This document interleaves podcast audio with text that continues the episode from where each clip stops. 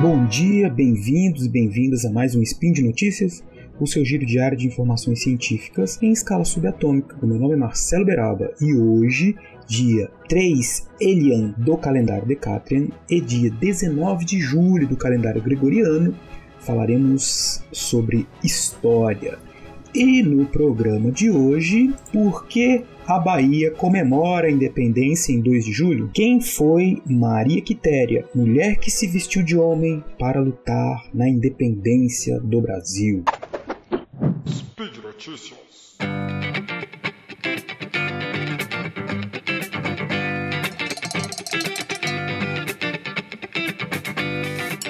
Bom, vamos lá então. O Brasil comemora 200 anos da independência, agora em 1822 e existem ainda muitos personagens, muitas histórias que a população brasileira precisa conhecer mais desse momento que foi o momento da criação né, do Brasil, como a gente conhece, do Estado brasileiro e que é muito reconhecida pelo o grito do Ipiranga e as, as ações do Dom Pedro e, e, e, todas as atividades que aconteceram na corte em São Paulo, né? Uma história muito centrada nos acontecimentos do Sudeste.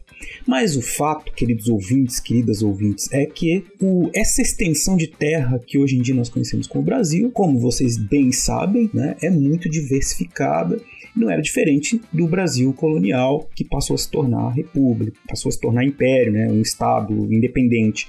É, as diversas províncias tinham suas elites, seus interesses, e existia é, um controle português maior ou menor em cada uma dessas regiões, né, é, aliados ou desaver ou contrários às elites locais, muitas possibilidades de luta. Então, o que aconteceu em setembro de 1822 não necessariamente significou para todo o país um processo de independência homogêneo e aí pronto, tá todo mundo livre, né? Outros embates, outras situações foram acontecendo, como no caso da Bahia.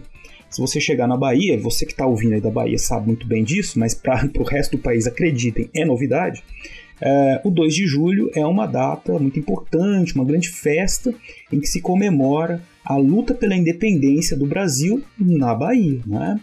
É, em 1822 até 1823, diversas batalhas aconteceram pelo controle da província, e em julho de 1823, né, é, 2 de julho, é o momento em que as tropas portuguesas foram expulsas da, do estado, né? E, e, é por isso, então, da província, no caso. Então é por isso que nesse dia se comemora o, a independência da Bahia, né? Por assim dizer. É, foi essa expulsão ocorreu, como eu disse, diversas batalhas desde 1822, culminando essa batalha de 1823 que envolveu aproximadamente 15 mil soldados com mais de 2 mil mortes né? E essa, essa festa, né, que acontece em Salvador, especialmente, rememorando 2 de julho de 1823, ela vai é, lembrar né, das ações desse, do exército o exército que inclusive era bastante mal preparado em sentido dos termos técnicos, em termos materiais também, né?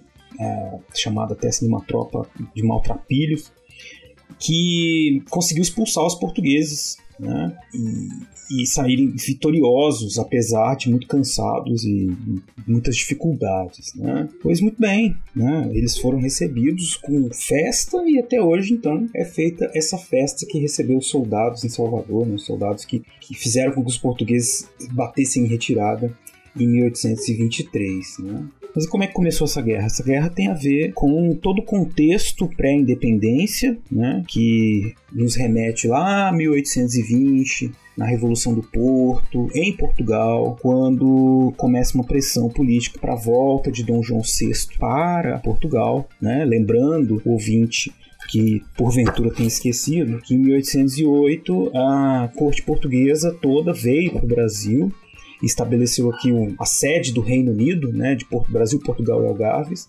e a partir daqui administrava todo o império. Todas as posses imperiais portuguesas, né, com sede da corte no Rio de Janeiro. E essa situação levou, evidente, que depois da derrota do Napoleão, em 1814, a um, um crescente descontentamento dos negociantes portugueses que queriam né, voltar a gozar dos privilégios de estar próximo, próximos da corte, né? Que era um, isso sim uma grande diferença no, nas relações entre os nobres, relações políticas, né, entre as diversas camadas enobrecidas tanto do Brasil quanto de Portugal, seja ela de comerciantes ou de nobres, nascidos né, nobres. Essa situação de disputa política levou a uma revolução, né, uma revolução liberal no Porto, uma nova constituição, a convocação de de uma Assembleia Constituinte nas cortes portuguesas, com participantes de deputados de todas as províncias do Império, inclusive do Brasil. E na década. O, caminhar dessas, dos debates, para resumir, né? É, muito resumido, assim, eles acabaram levando a um, uma desavença, um descontentamento por parte de alguns deputados brasileiros que começaram a articular um acordo pela independência do Brasil com a manutenção com a, a elevação de Dom Pedro, é, que tinha ficado no Brasil, né, depois que o Dom João voltou para responder aí essas questões da revolução dos comerciantes portugueses. E Dom Pedro seria então é, elevado à categoria de monarca né, do Império do Brasil. Bom, mas todas essas negociações né, que se estenderam aí e disputas né, de 1820 até 1822 e levaram à independência, o movimento que todo mundo conhece, também tiveram reverberações nas outras províncias, no caso da Bahia, né? É, já em, em julho de 1822, na Câmara da cidade de Cachoeira, na Bahia, houve a aclamação né, de Dom Pedro como príncipe regente e o desligamento né, das cortes de, Lisboa. Isso acabou desagradando as, os representantes portugueses que estavam na, na Bahia naquela, naquela ocasião. Né? Depois de uma missa da, de celebração dessa aclamação de Dom Pedro como príncipe regente, houve reação né, dos soldados portugueses a essa celebração e, e, a partir disso o desenrolar de uma série de conflitos né, que marcaram essa guerra de independência na Bahia. Então vejam, são situações locais, como eu disse para vocês no começo, contextos provinciais, né, Bahia e outras províncias, em que essas disputas que estavam acontecendo no Império Português foram tomando forma, no caso da Bahia, a forma de uma guerra efetiva né, entre forças militares. No caso baiano, a disputa se concretizou justamente pelo comando da província. Né? Enquanto as cortes. Isso antes do, da independência, estava rolando as cortes portuguesas, os debates, né? E, e aí a, a, a, houve disputas entre aqueles portugueses que queriam que a província fosse governada por gente mais simpática né, a Portugal enquanto outros queriam um governo que da província, né, que aceitasse as decisões, a independência, né, ou mesmo a autonomia da província baiana, né? É, a Bahia era governada por uma junta, né, que indicada, eleita localmente e depois aprovada pelas cortes constitucionais de Lisboa e onde aconteciam essas disputas, né, por quem ia governar a província. Em fevereiro de 1821, chega uma nomeação de Portugal do militar português Inácio Luiz Madeira de Melo, né, para ser o comandante né, de, de, da, de, da, da, província. Né? É, mas essa nomeação acabou desagradando muito os baianos. Este comandante ele era tentou subjugar a Bahia pela força, né? E é evidente que aí como a gente eu disse para vocês nós estávamos nesse contexto de disputas entre Brasil e Portugal, né? Que culminaram na independência em 1822. No dia 19 de fevereiro daquele ano, os militares brasileiros acabaram se rebelando contra decisões, as decisões das cortes portuguesas no Forte São Pedro é, e deram início a guerra de fato. Né? É, existe Salvador, né, a Bahia, especialmente Salvador, tem uma tradição de revoltas populares né, muito grande, que vem desde a colônia. Então, a, o envolvimento da população e o fato de ela ter se sentido assim, diretamente atacada e disposta a lutar pela sua independência acabou entrando nesse contexto, nessa tradição rebelde típica daquela região, né? uma região formada por um grande contingente de pessoas escravizadas ou libertas, né?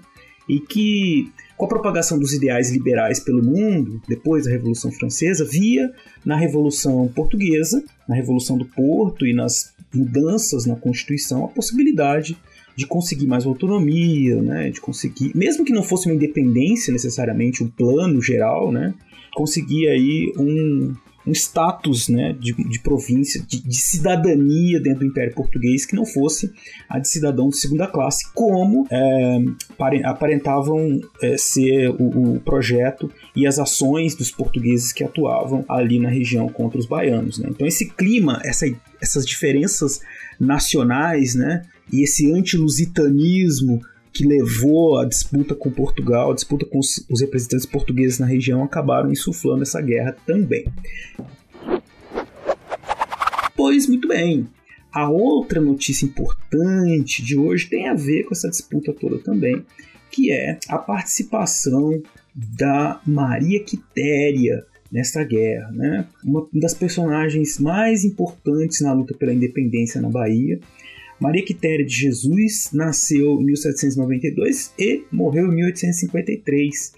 Ela se vestiu de homem, ela adotou a alcunha de soldado Medeiros para participar das lutas independentistas na Bahia né, contra as tropas portuguesas. Ela foi a primeira mulher a integrar as Forças Armadas, foi condecorada por Dom Pedro I como heroína. A partir da década de 1950, ela passou a ser exaltada no exército como é, uma, um rosto emblemático né, das, das lutas femininas, né, e também é, esteve como símbolo aí da, das lutas pela anistia durante a, ditadura militar no século XX. Então, um, um grande símbolo né, do, da luta feminina, né, uma guerreira que depois de um tempo acabou sendo descoberta, né, que ela se tinha se vestido de homem, tinha adotado uma alcunha masculina, mas mesmo depois de descoberta, né, ela continuou lutando, justamente porque ela era uma parte importante, uma, uma peça importante nas lutas pela independência da Bahia. Maria Quitéria nasceu no, no atual município de Feira de Santana, né, na Bahia. Seu pai era lavrador e morava numa fazenda de plantio de algodão. A sua mãe morreu, né, muito jovem, quando ela tinha aproximadamente 10 anos de idade. Ela foi criada por madrastas, não muito afeita também aos serviços domésticos que eram imputados às mulheres na época, né? Ela gostava de caçar, gostava de montar cavalo, né? Ela ficou sabendo da guerra a partir quando uns emissários da junta provisória que governava a Bahia foram até o Recôncavo à procura de homens para lutar em favor da independência do Estado.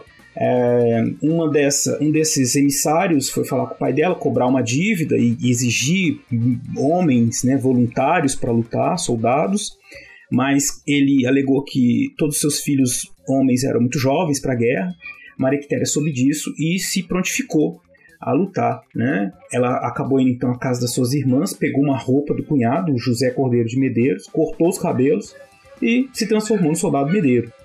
Essas versões, é evidente que são baseadas em biografias, jornais da época, um rel relatos né, sobre a Maria Quitéria, um deles escritos pela viajante Maria, é, Maria Graham, né, uma inglesa que esteve no Brasil escreveu sobre muitos assuntos. É, mas é fato que né, ela conseguiu enganar todo mundo com essa vestimenta masculina e ela se apresentou no batalhão número 3 dos caçadores do exército como um filho né, do seu cunhado e com a vestimenta masculina. Como diz a historiadora Patrícia Valim, né, ela assumiu a identidade masculina com muita propriedade. Apesar de ser iletrada, ela tinha um conhecimento militar de montaria, tirar o alvo, que fazia diferença naquele contexto do conflito. Eram habilidades irrecusáveis pelos militares brasileiros. Tanto por isso né, que ela acabou sendo também, mesmo descoberta, sendo ainda é, colocada como uma peça importante nas batalhas. Né? Ela tinha essas habilidades que não eram descartáveis, ela tinha 30 anos na época. Né? Em março de 1823, o major pediu ao inspetor de fardamentos, major que descobriu né, que ela era mulher, mas pediu ao, uma, ao inspetor de fardamentos, montarias e místeres do exército que enviasse saiotes e uma espada para que ela fosse devidamente fardada como mulher. Né? Então ela foi colocada, mesmo tendo sido descoberta, mesmo sendo. Ela tinha muitas habilidades. Né? Então, como eu disse, ela foi uma personagem importante e é hoje em dia por conta das, das da, do papel né e por ter também né comandado um grupo de mulheres que, que também se uniram às lutas né pela independência da Bahia Maria Quitéria foi alçada à categoria de heroína da pátria. Bom, então como a gente pôde perceber nesse episódio de hoje, né, as lutas pela independência do Brasil não aconteceram no Rio de Janeiro e São Paulo somente. Houve guerras de independência no Brasil, no caso na Bahia, né, é, nós temos envolvimento de grandes parcelas da população, então aquela história de que a independência foi feita só pelas elites, que não tinha povo e que ninguém ligava, ela também não cola. Né? Nós temos aí participação popular e uma motivação popular pela autonomia, os ideais de liberdade estavam espalhados pelas províncias.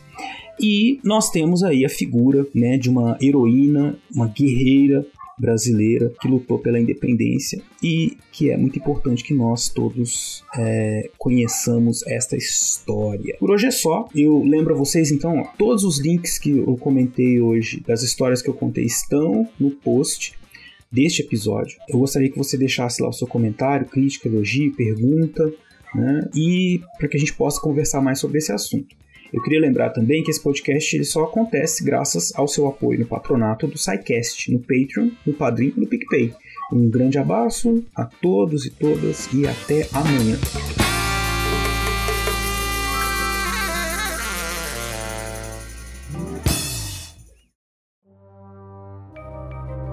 Este programa foi produzido por Mentes Deviantes.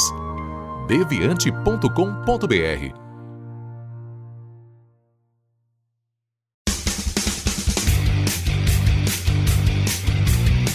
Cortes, edição de podcast.